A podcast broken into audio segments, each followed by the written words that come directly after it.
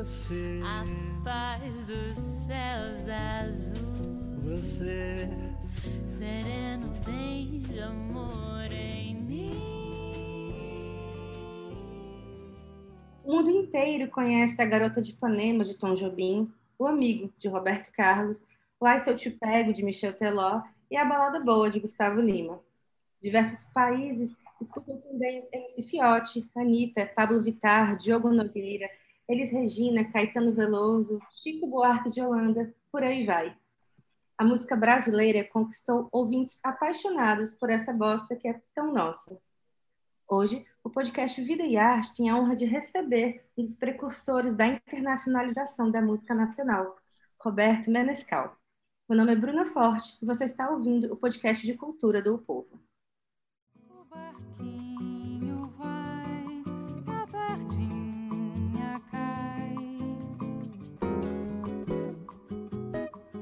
Instrumentista, compositor, cantor e produtor, Manescal é um dos pioneiros da bossa nova nos anos 1960. Esse capixaba de alma carioca escreveu mais de 400 músicas e acumula experiências no cinema e na televisão. Roberto Manescal, muito bem-vindo, muito obrigada pela presença. Que bom receber o senhor. Que prazer, Bruna. Agora o senhor está no céu, tá? bom, já mudando então. Temos conosco novamente o editor de digital do Videarte e crítico de música do povo, Marcos Sampaio. Marquinhos, muito obrigada, obrigada pela presença novamente, por compartilhar essa entrevista. Obrigado, Bruninho, obrigado por me convidar. Sabe que tantas vezes precisa de mim, pode contar comigo. E que bom ter aqui grande Roberto Menescal conversando com a gente, né? Uma figura que eu admiro imensamente. Já tive a oportunidade de dizer isso para ele pessoalmente. Obrigado, Marcos. Obrigado. Em tempo de virtualidade, lembrar desses encontros são muito, é muito bom, né? Saudade de encontrar. Sim, sem dúvida. Eu me lembro que no dia que eu entrevistei o Menescal, eu soube de manhã a, a, sugestão de entrevista chegou de manhã e perguntava se eu, se eu topava entrevistá-lo à tarde. Eu digo, como assim, gente? Espera aí. eu preciso de um tempo para baixar, fazer todo o download aqui de informações sobre a carreira do Menescal, que é muita coisa, né? Muita coisa. Bom, lembrando que nós estamos gravando esse episódio das nossas casas por causa da pandemia de Covid-19. Se você puder, fique em casa também.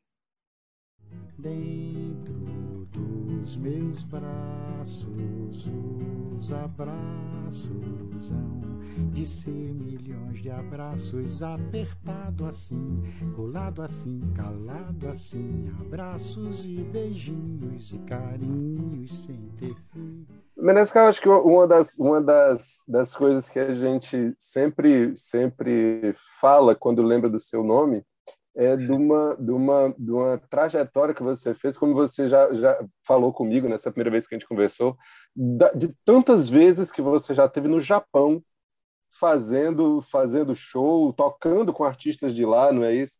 Eu queria saber, assim, é, é, é, não porque você chegou até o Japão, mas assim, como é que o Japão descobriu essa bossa nova e de uma forma tão apaixonada, né? Olha, parece que pelo que eu sei, eu tenho duas, duas fontes. Uma que Sérgio Mendes esteve lá bem antes hum. do que eu fui. Eu fui em 85 a primeira vez. O Sérgio Mendes parece que esteve no final dos anos 70, alguma coisa assim. E Nara Leão, parece que foi com ele também.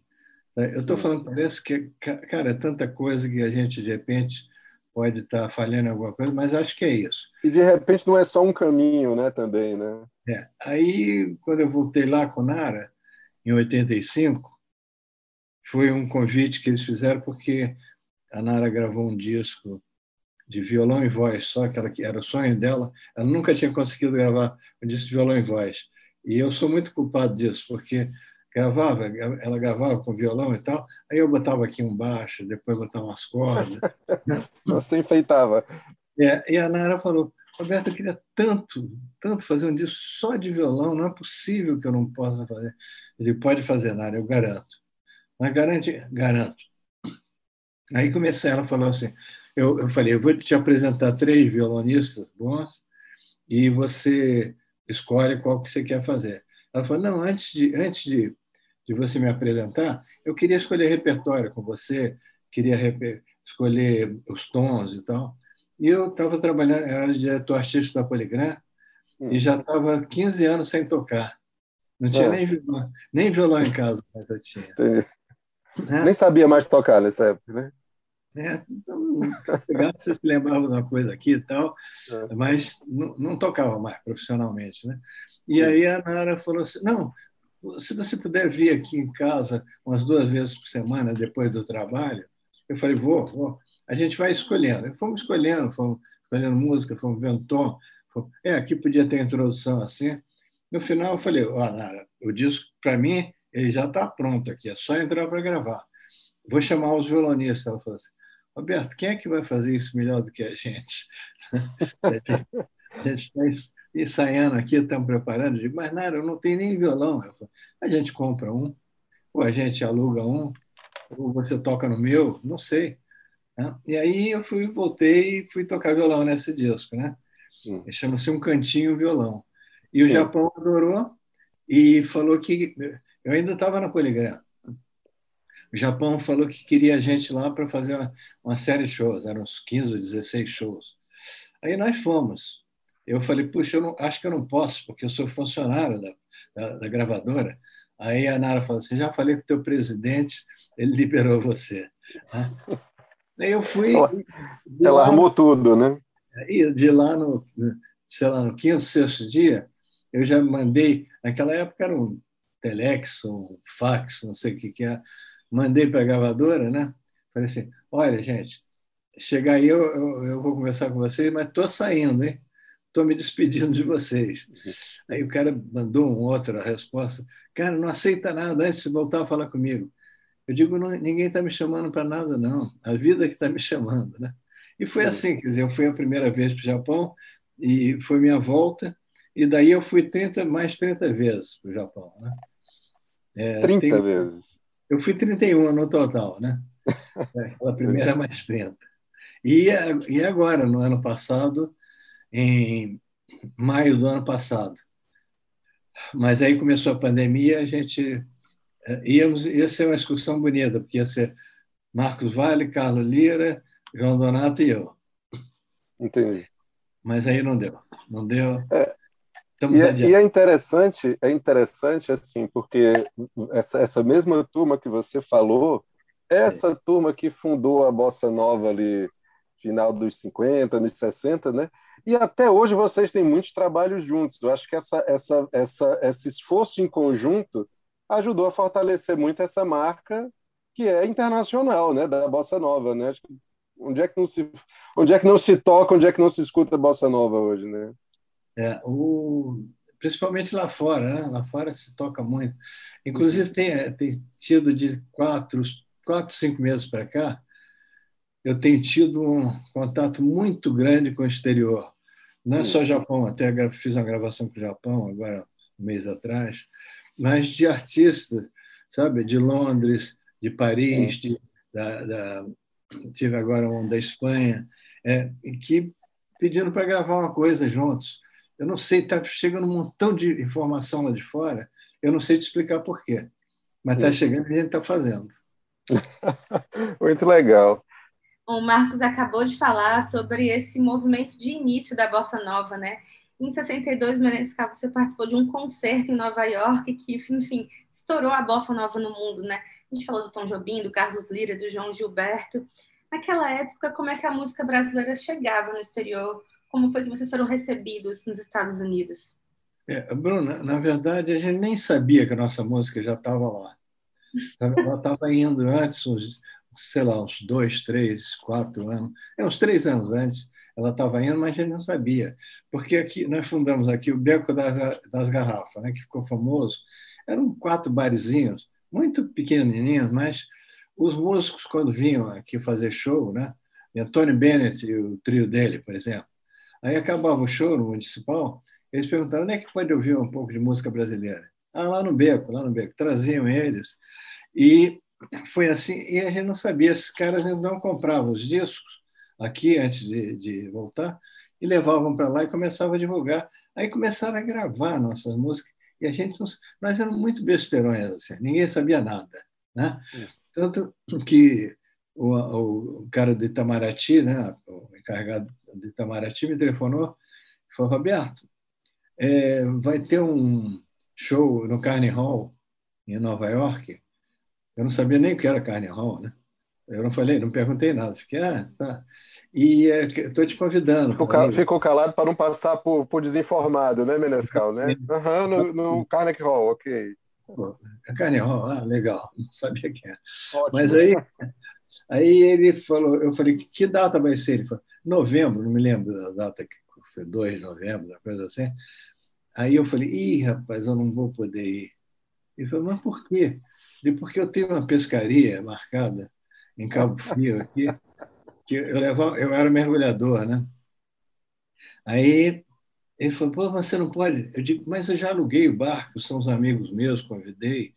Então, ele ficou, puxa vida, mas eu disse, cara, eu não posso desmarcar. Assim. E ele falou, então, obrigado, tá? Eu vou falar com os outros. Né? Aí o Tom Jobim me telefonou.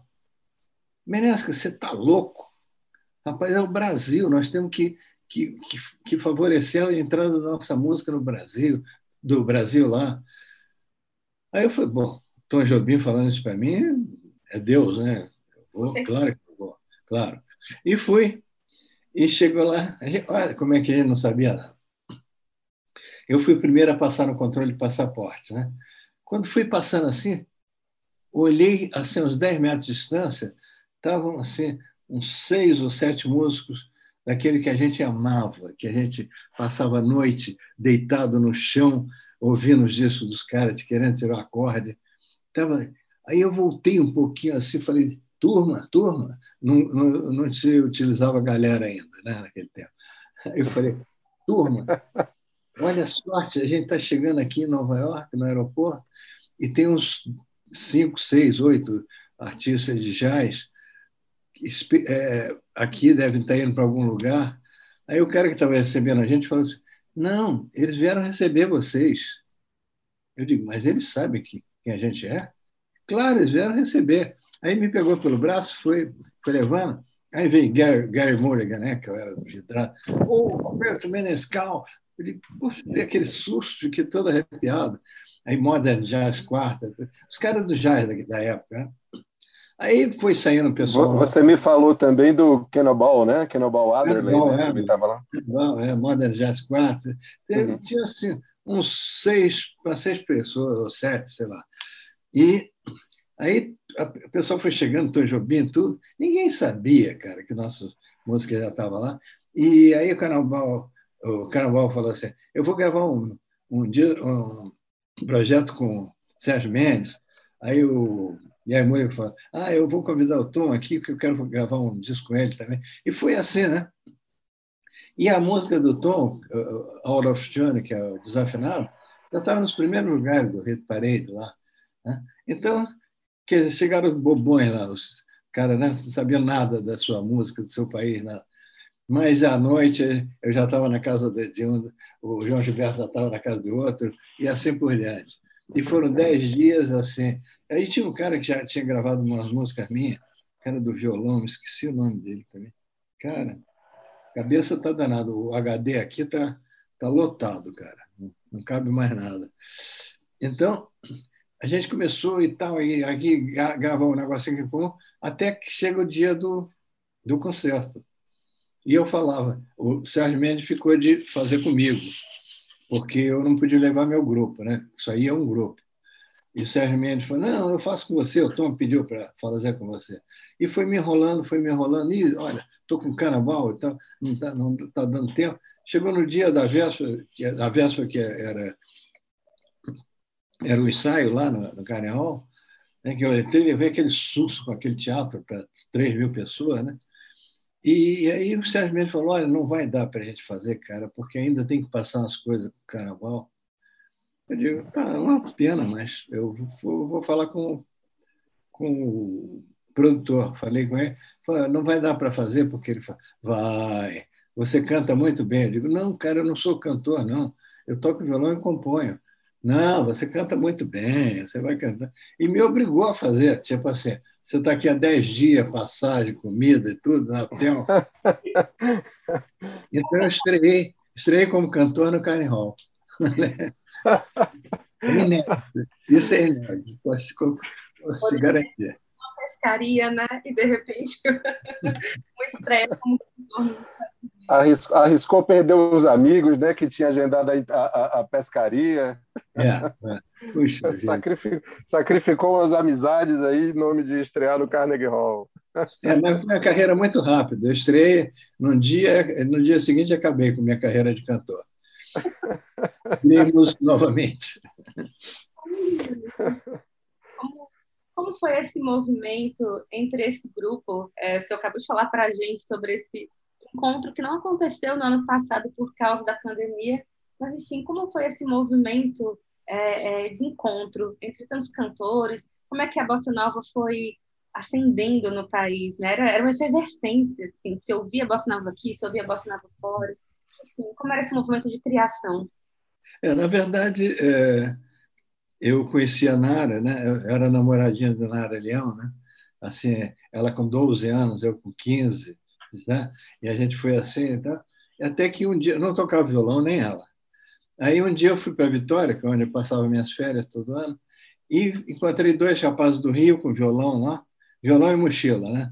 Chegaram lá também, nascendo no peito, e aí eu fiquei louco com eles tocando aqueles sambas canções todas, e já, já voltei de Vitória tocando já uma, umas posições, já tocava uma música outra, tá? Aí doido para falar para Nara. Aí cheguei no Rio, telefonei, Nara, olha, tem uma novidade, eu estou tocando violão. Ela falou, olha, eu também tenho uma novidade, eu também estou tocando. Ela foi passar as férias em, em, lá em São Paulo, Campo Jordão, né? e encontrou uma turma também e voltou. Aí fica aquele negócio, chama um amigo nosso que gostava de cantar, chama não sei o quê, aí tem um, um, amigo também que começou a tocar violão, piano, que era o Luiz Carlos Vinha. Aí eu conheço o Carlinhos Leira no colégio, aí convido o Carlinhos Leira para ir lá. Aí, e foi assim, foi assim, foi assim.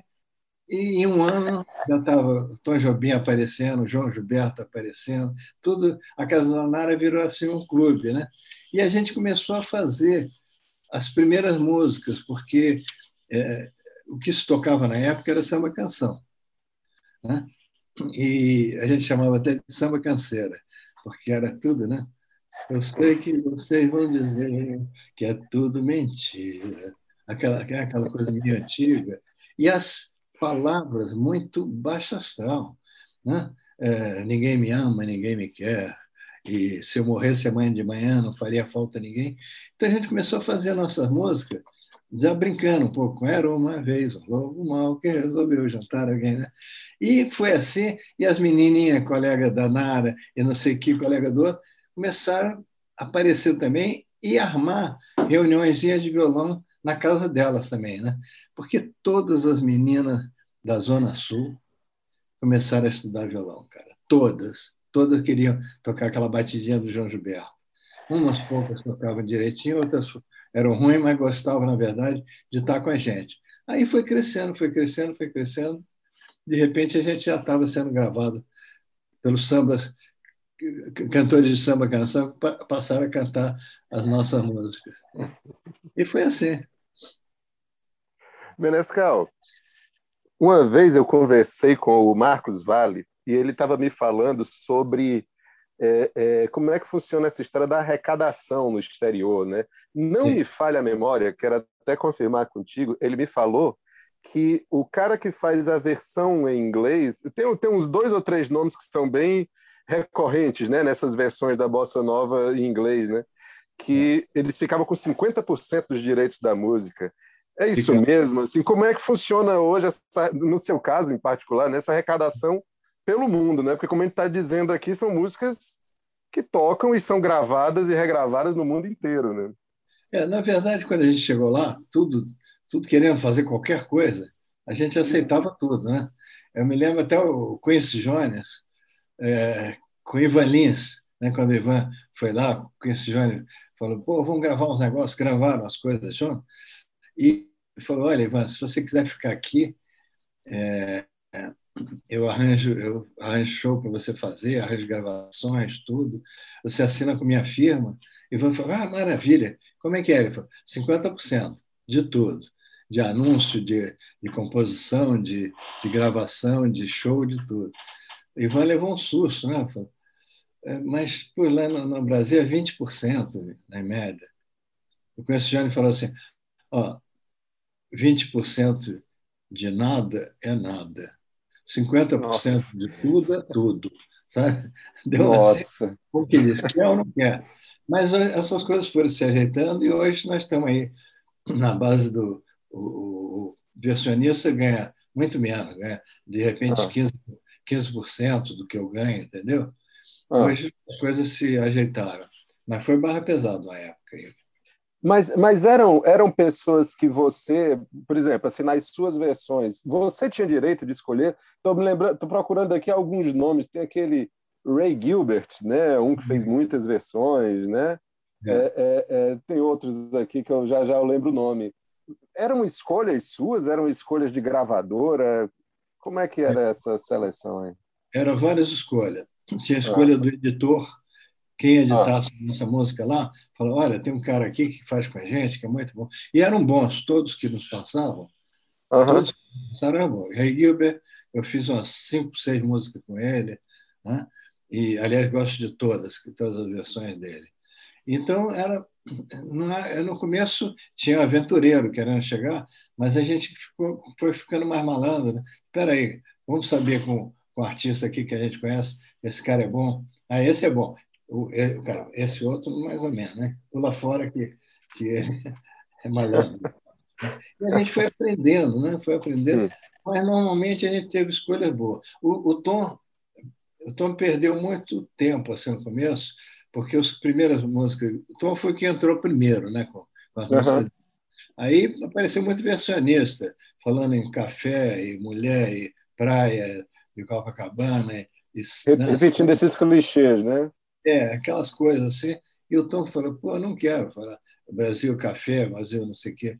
E Tom foi convidado, então, pelo editor, de ir para Nova York e passar lá uns 10 meses é, para fazer as letras juntos e, né, e começar. Ele passou 10 anos, né? Era 10 meses, passou 10 anos. Né? Aí as coisas melhoraram. O Tom mesmo falava: olha, vai nesse aqui que é bom, vai não sei o que e tal. E hoje está muito legal, hoje está tudo, tá tudo bem feitinho. Tá... Naquela ocasião, os dias... até eu me lembro que um, um jornalista, Flávio Cavalcante, que era, é, tinha um programa de televisão famoso, nós fomos no programa dele, antes de começar, ele, ele apresentava os participantes, ele falou assim, para mim e para o Bosco, meu parceiro, vem cá, como é que estão os direitos autorais? O Bosco falou assim, olha, de está bem, mas direito, direito não está não, né?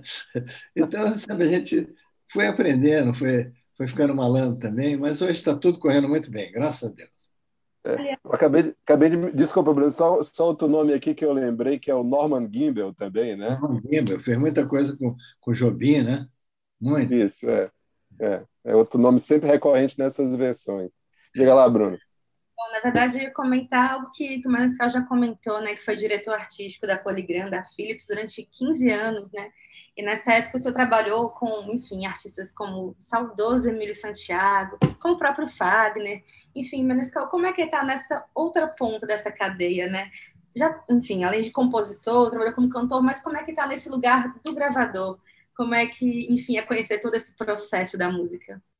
É, na verdade, eu já estava, vamos dizer, em, em 62 eu já, já produzi um disco da Maísa, depois produzi um disco do Wanda Sai, que foi começando como produtor. Né? E eu era muito amigo do André Midani, que foi o super presidente da, da Poligram.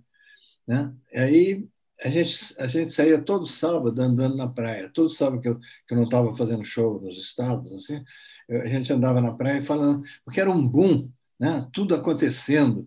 A, a famosa é, música popular brasileira, né? É, chegando e todos os artistas fazendo sucesso, tal. E eu tocava com Elis Regina nessa época. Eu montei um grupo e a gente viajava. Fizemos várias turnês pela Europa e tal. Mas chegou um ponto que eu falei, Elis, eu acho que está na hora de eu me separar um pouco. Por quê? Elis era todo pimentinha, né? Elis, até para você, está meio, meio dupla, sabe? Todo lugar que você está, eu estou. Eu acho que não é bom para você. Ela falou, mas e aí você? Eu não sei, eu vou me achar, vou encontrar meu caminho, porque eu estou muito baseado em você.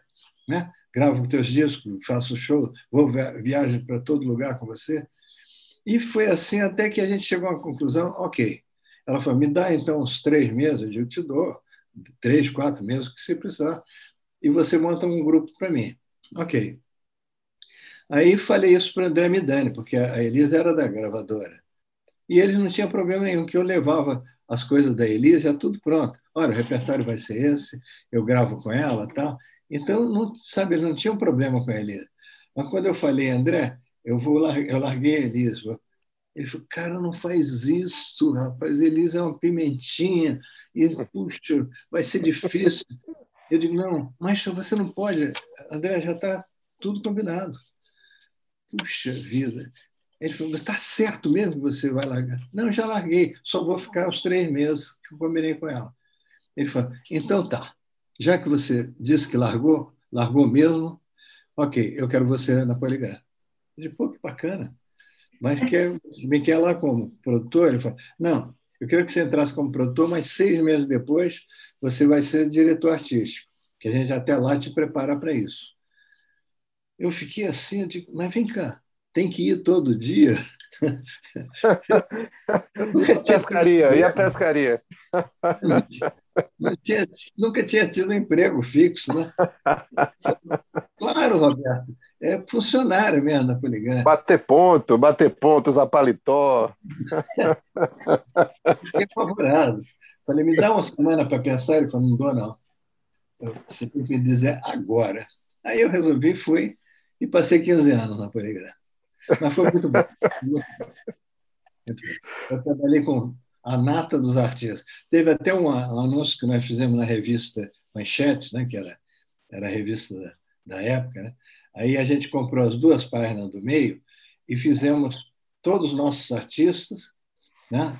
uma produção bonita, com a página dupla assim, e nossos produtores. Né? Aí o título era Só nos falta o Roberto. Aí isso deu um rolo, né? Mas é verdade. Quem, quem, todo mundo estava lá, todo mundo. Betânia, Gal, Ivanê, é, Marcos Vale, é, como é o Caetano Veloso, Gil, é, Jorge Ben, o que você falasse estava lá com a gente. Então foi a, a que era estava em, em quarto lugar no mercado. Em um ano ela passou para primeiro lugar e comandou durante dez anos o primeiro lugar. Foi muito bom. Muito. Bom, Roberto, estava falando também que o cenário hoje mudou muito. É, e eu queria saber como é que o senhor avalia essa projeção do Brasil no exterior atualmente, né? Se a Bossa Nova deu esse pontapé, se ela projetou artistas Hoje o Brasil tem conquistado, aliás, há décadas, né? O Brasil tem conquistado é, é, visibilidade em diversos ritmos. Como é que o senhor avalia esse cenário? O que está projetando o Brasil agora? É, olha, o, eu vou falar da Bossa Nova especificamente primeiro, que é um, ela, ela faz uma carreira assim como o jazz. O jazz nunca, nunca é primeiro lugar na parada, não é? nunca, nunca vai ser. E a Bossa Nova é a mesma coisa. É uma música de uma certa, até elite, vou chamar assim, porque é verdade mesmo. É uma música muito uh, absorvida assim pela elite e, e continua. Pô, a gente vai lá para fora. Eu tive em Londres ano, pass ano passado, começo do ano passado, um pouquinho antes da pandemia. Pô, que maravilha! Tive com a cantora Cris Delano, fizemos um show lá. Rapaz, sabe, você é recebido de uma maneira. Japão não se fala, né? Japão é covardia. Japão, eu, eu sou mais conhecido no Japão na rua do que aqui no Brasil. Né? Aqui eu posso andar descansado, mas lá no Japão, oh, meniscal! Eles adoram nossa música e acho que vão adorar sempre, haja o que houver, mas nunca é o, é o grande hit. Claro, que de repente o Garoto de Ipanema foi os primeiros hits, em primeiro lugar no mundo inteiro. a música do Marcos também, Samba de Verão, né? Na minha música Barquinho, é super bem gravada. Tá? Mas é, é, muito consumida. Eu estou impressionado. Eu estava até falando aqui com uma turma que está querendo fazer negócio com a gente. O que tem aparecido de cantor, cantora nova do, na Europa, na Europa principalmente, e que está querendo gravar coisas nossas. E aí eu estou gravando, eu gravo daqui, eles lá gravam o resto, e a gente faz um vídeo aqui, eles fazem um vídeo lá, e a gente está. Olha, nunca trabalhei tanto na minha vida. Nunca, nunca. Nem na Poligram. que tinha horário. Nem na, na Poligram você tinha horário bater ponto, né? Eu tinha, tinha, tinha horário, quer dizer, na verdade, mas eu era muito caxias. Eu chegava antes do horário e saía bem depois do horário. Né? Você, na Poligram você trabalhou também com o Sidney Magal, não é, o Menescal? É, é. Isso é o que eu te falo, essa coisa foi tão importante para mim, porque na minha cabeça, até ali, os anos 70, que eu entrei, era assim, bossa nova ou nada mais. Né? Quer dizer, com certo exagero. Né? Uhum. Curtiam Ivan Lins, curtiam... Mas nada mais me interessava, sabe? Se falasse Sidney Magal, eu não sabia nem quem era. E lá dentro eu fui vendo a importância para o público, que são esses artistas mais populares. Entende? E aí aprendi, a minha cabeça abriu, graças a Deus. Né? Você vê, hoje eu assisto esse, esse clipe da Anitta, né? o pessoal fala, você viu aquilo? Eu digo, vi e gostei muito de umas coisas ali, muito. O pessoal fica olhando para a minha cara, eu digo assim, puxa, ganhei isso, essa possibilidade de achar bom certas coisas. Não quer dizer que eu sou fãzoco da Anitta, não sou. Mas tem, tem uma gravação, tem uma gravação dela que se chama Will, Will I See You, que é muito bom, ela com um guitarrista americano. Né? Então eu tenho essa cabeça aberta. Primeiro eu vou ver, depois falo, gostei ou não gostei. Graças a Poligana. Maravilha, isso é fundamental, né? Ah, é olhado para a música de um outro lugar, né? E distanciar essa, essa ideia de que música é um consumo elitista ou que algum ritmo é mais importante que outro, né? Está mais uhum. na hora da gente olhar para a música de uma outra forma, muito mais horizontal, né? Claro, claro que sim. Ô, ô Menescal, eu queria saber de ti a diferença do, do, de você enquanto produtor do disco da Maísa, ali anos 60, né? 62. 62. O produtor do disco da Ma... o, o Menescal produtor do disco da Maísa, o Menescal produtor da Poligram e o Menescal produtor hoje. Não é? você, você produziu há muito pouco tempo um disco com o Marcos Lessa, por exemplo, cantor cearense. Né? Ah, o, o, a, ainda existe o, o cuidado com o refino, o cuidado com, com, o, com o arranjo, essa qualidade toda, eu acho que não muda. Mas, assim, alguma coisa há de ter mudado nesses três menescais produtores aí, né? Mudou muito, Marco, claro, claro que mudou muito. Eu não sabia nada, eu ia Tatiana, como é que faz isso aqui, como é que é aqui? Depois mixagem, de como é que eu vou misturar isso aqui com isso? Quer dizer, fui, fui garimpando, fui aprendendo, né? É, na Poligram, quando cheguei na Poligram, já estava bem mais esperto, mas você tem que lembrar que quando eu comecei a produzir, tinha dois canais de gravação. Uhum. Hoje você tem quantos canais você quiser. Quer dois mil canais? Tem. Todos os canais do mundo. É, todos os canais do mundo. É. Você quer botar. Uh, antes você gravava a bateria com um microfone aqui. Hoje a gente grava normalmente com 12 microfones. Né? Então, como as coisas mudaram, eu fui mudando junto. Claro que hoje eu tenho muito mais segurança do que eu tinha naquela época. Eu gostava de fazer, mas era tudo muito novo e mudando muito rapidamente, como agora vai mudar também mais rápido, né? A gente está pegando a mudança agora. Mas faz essa pergunta ao Marquinhos Lessa. faz essa pergunta. Ele que pode responder se eu, fui um bom produtor ou não. eu acho que eu já sei a resposta dele, viu? Já tem. Eu adoro Marquinhos e, e modéstia à parte, eu gosto muito daquele, daquele disco que a gente fez. Muito. Muito. Bacana. E vamos fazer outros, certamente. Tomara, tomara. É. O Marcos, Marcos Lessa é um querido amigo. É, um craque, craque. Maravilha. Mas, Cal, uma outra dúvida é, é, sobre essa projeção da música no exterior, né? Quais são os desafios que o senhor identifica nisso? Assim, tá mais fácil, tá mais fácil, mas também ainda tem desafios para o Brasil se projetar no exterior a partir do cenário fonográfico. Olha, também em época, estamos falando em época, né? Ali nos anos 70, Chico Buarque foi muito projetado, principalmente na Itália e na França, né? Espanha também. É, deixa eu ver outros assim. Toquinho, né? Toquinho, puxa, fez uma carreira bonita na Itália. E vários, mas bem MPB, bem MPB. Depois Caetano entrou muito mais assim para os Estados Unidos, curtiu muito Caetano, Londres curtiu muito, né? Gal Costa também, Gil, Gil, acho que até hoje, agora esse ano não, né? Até hoje ele faz aquelas turnês todo ano de, sei lá, de dois meses, três meses por, pelo mundo inteiro, entende? Só que o Brasil é que não que não, não vê isso, não dá importância. Outro dia, outro dia, um mês atrás, uma pessoa falou assim: Ih, meninas, coitado do Ivan Lins, né? Eu digo, coitado de quê? não toca mais, né? É, ninguém sabe mais dele.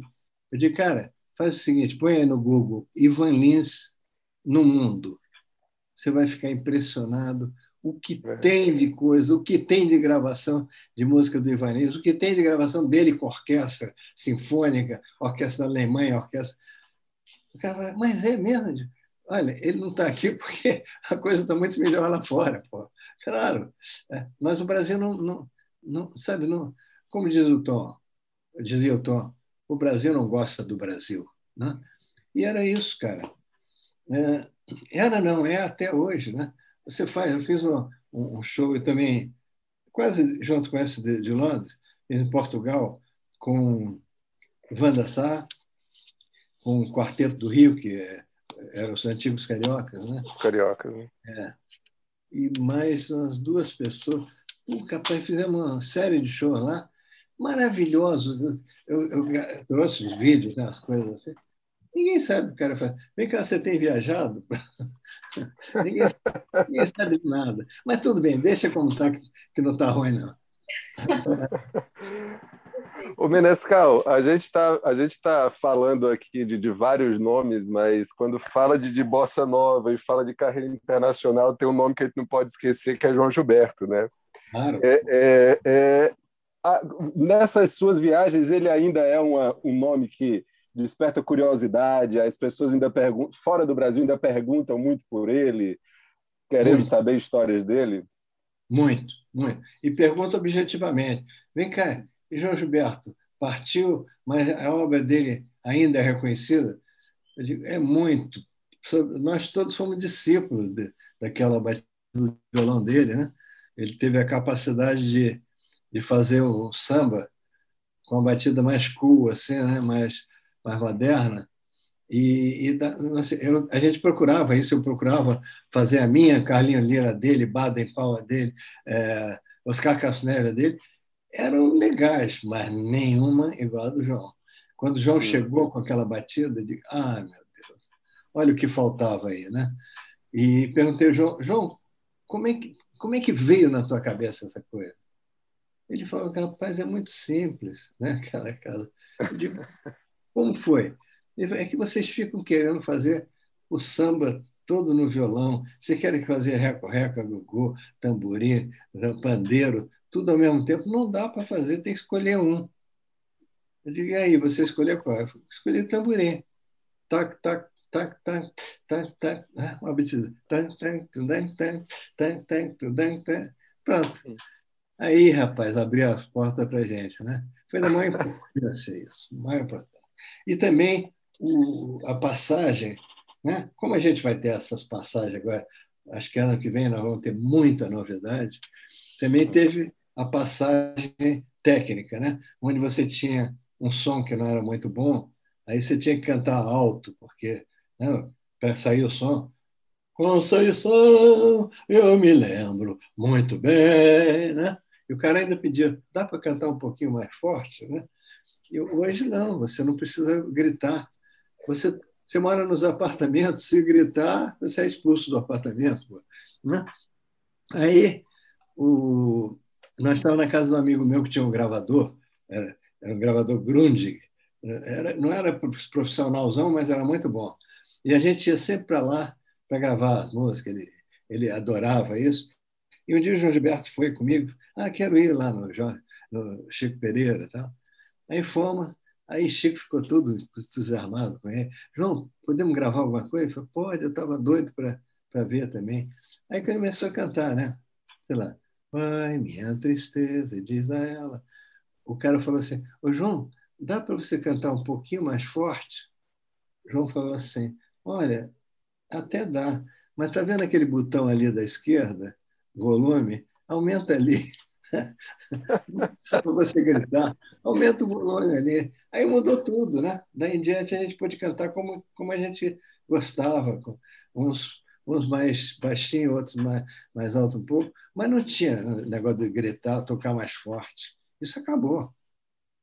Então, é. sabe, essa passagem, e agora está novas passagens chegando aí, né? Você gravando, eu gravo daqui com o pessoal de Londres. E tem, ah, tem uma novidade que eu soube ontem. É, tem um problema grande que é o, o delay, né? Você uhum. fala aqui, aí tem um tempo para chegar lá e tal. Você vê na televisão, né? Você vê o Globo News, o cara pergunta: vem cá, o que, que você acha do, né, do Pazuello? Aí tem aquele três segundos. É, eu acho que. Então, com isso, você não pode gravar junto, né? porque tem um delay. Mas japoneses antes me convidaram para fazer uma gravação.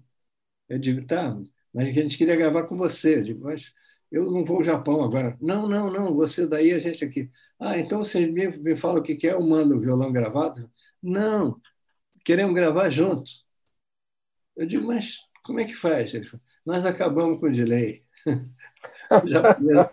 Né? Liberaram um decreto, um decreto vai... determinando o fim do delay. Já vai estar chegando aí e tal. Então, eu estou doido para ver essa coisa, porque aí está todo mundo aqui, um olhando para o outro, né, pela, pela tela, fala, um, dois, três, quatro, pac, pac, tank, tank, e vai embora, cara. Então, sabe, essas tecnologias estão mudando a uma velocidade muito grande. Vai ser muito bom. Muito eu, bom. gosto muito de, de viajar também, sabe? Eu, sou, eu viajo porque viajei mesmo, tem que, tem que ir. Mas eu, se eu puder fazer daqui do, do Brasil para lá para fora, eu prefiro. Então, vou gravar muita coisa daqui para lá, certamente. Maravilha. Daqui para ir para Fortaleza também, com meus amigos todos aí, a gente vai gravar muita coisa junto. Coisa boa. Eu vou deixar o Marcos encerrar, mas antes, antes desse nosso encerramento, eu queria te perguntar, Roberto, o que, que o senhor. Dá tem... tempo a última pergunta, Bruninha? Dá sim. Deixa eu fazer Dá? um aí, deixa eu encerrar. Ai, fica à vontade, então vá, vá, vá, vá fica à vontade. Ai, grande é, não tinha entendido, perdão. curiosa com uma coisa. Roberto, o que, que o senhor tem gostado de ouvir? O que, que tem passado, enfim, pelo, pelo seu crime agora? O que, que o senhor está ouvindo de novo? Ou está ouvindo novamente? É, o senhor está no céu, né?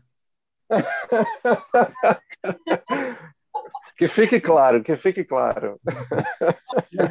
Eu, eu tenho ouvido muito abertamente as coisas. Porque como eu sinto que vem uma, está vindo uma onda nova, como veio na Bossa Nova, mesma coisa. Né? Como veio depois da, da, da, da pandemia da, da, gripe espanhola, né? Pô, o jazz nasceu ali um ano depois da gripe espanhola. O samba nasceu ali, né? Semana de Arte Moderna nasceu logo depois. Então, como eu estou sentindo que vem uma coisa aqui, eu estou apurando tudo, tudo. Estou ouvindo funk, estou ouvindo. Não quer dizer que eu goste, entende? Mas quero saber. Quero saber o que, que isso vai, vai gerar o quê. Então, eu não tenho. Agora, quando eu vou ouvir minhas coisas preferenciais, eu ouço muito jazz, gosto muito de jazz até hoje, sabe? os guitarristas que eu imito a vida inteira. Então, continuo imitando eles e tal. Mas não tem essa. Não, não tenho. E, e, as músicas com que eu trabalho, né? Tem, como, como eu estou fazendo muito trabalho para cá, para o Brasil, para fora, então você tem que, peraí, deixa eu ensaiar isso, deixa eu não sei o quê. Então isso toma um tempo muito bom e agradável da gente. Mas está muito bom, cara. Eu, ouvindo. eu não estou especificamente ouvindo tal artista, não. Eu estou ouvindo como, como o público. O público não ouve mais aqueles discos do Chico Buarque, 12 músicas, passa seis meses ouvindo. Não, ele e olha essa música do Chico e fica ouvindo aquela música. Né? Aí, se tem um clipe, ele fica vendo o clipe e tal. Temos mudança pela frente.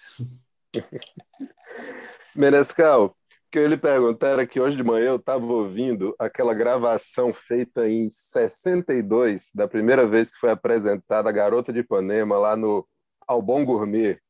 Sim. Queria te perguntar duas coisas. Primeiro, se você viu isso, você estava lá, você viu isso ao vivo nesse, nesse período, nessa, Valeu, nessa temporada que fez João, João Vinícius, Tom e os Cariocas, né? Eu estava lá, João Gilberto, né? Estava lá? Sim, João, João, Tom, Vinícius e Carioca, né? Você estava lá, né? Eu estava lá, eu fiquei tão empolgado nessa noite que eu vi o Garoto de Ipanema, que eu pedi minha mulher em casamento. Não estava nos planos ainda, não. Eu esperava para dois anos mais, mas Yara, eu quero casar com você. Ela levou um susto assim e a gente acabou casando logo depois. Pela empolgação do, daquele ambiente, daquela música, daquela maravilha de clima que estava. O, o, e a outra coisa que eu ia lhe perguntar ainda sobre a Garota de Ipanema, né? Quer dizer, essa apresentação ano que vem vai fazer 60 anos, né? Essa é. música ainda é uma, sei lá, uma síntese do, do que é a Bossa Nova, que eu acho que da Bossa Nova acho que é o grande clássico. Claro que tem outros, né? Samba do Avião, Samba de uma Nota Só, mas assim, acho que Garota de Ipanema foi muito... É, ela que fez mais sucesso. dessa geração, né? Mais sucesso no mundo inteiro. Apesar que eu, eu, eu, eu tenho como marco assim, da Bossa Nova, não que, tenha, não que ela tenha vindo primeiro, mas é. como marco. Tipo, daí é. em diante a Bossa Nova aconteceu, é o Chega de Saudade. É que eu acho que é, é a cara dessa mudança. Onde a primeira parte é meio samba-choro, né? Vai, uhum. beleza. E a, a segunda já, mas se ela voltar, se ela voltar. Então, essa passagem aqui, para mim, marca é, é, o marco inicial da bossa nova. Mas agora o Ipanema é mágico. Tanto que a Anitta pegou aí, a Malanda pegou aí e está tá trabalhando. Eu soube hoje que subiu, no, ela estava uma semana atrás meio assim preocupada que não estava subindo nas paradas, mas soube que hoje está nos primeiros lugares já. É a garota de Ipanema, rapaz. É um, é um, é um passeio a caminho do mar que não se acaba mais, né? Puxa vida. E temos muitas garotas de Ipanema muito bonitas aqui no, no Rio de Janeiro. Coisa boa. Eu agradeço demais a sua participação, Menescal. Que maravilha, que bom conversar contigo. Também agradeço demais, Marcos, a parceria. É... Sempre do seu lado, minha querida. certo, obrigada. Se a casa é, é sua, sempre que quiser. Estou de braços abertos, tá? Portas abertas também. Então, vocês quiserem qualquer coisa, é só, só dar um toque, tá bom? Muitíssimo obrigado, Menescal. Obrigada, obrigada pela sua escuta, ouvinte. E não esqueça de acompanhar o Vida e Arte nas mais variadas plataformas, no caderno impresso, no portal O Povo Online, no Instagram, em arroba Vida e Arte O Povo e na rádio O Povo CBN.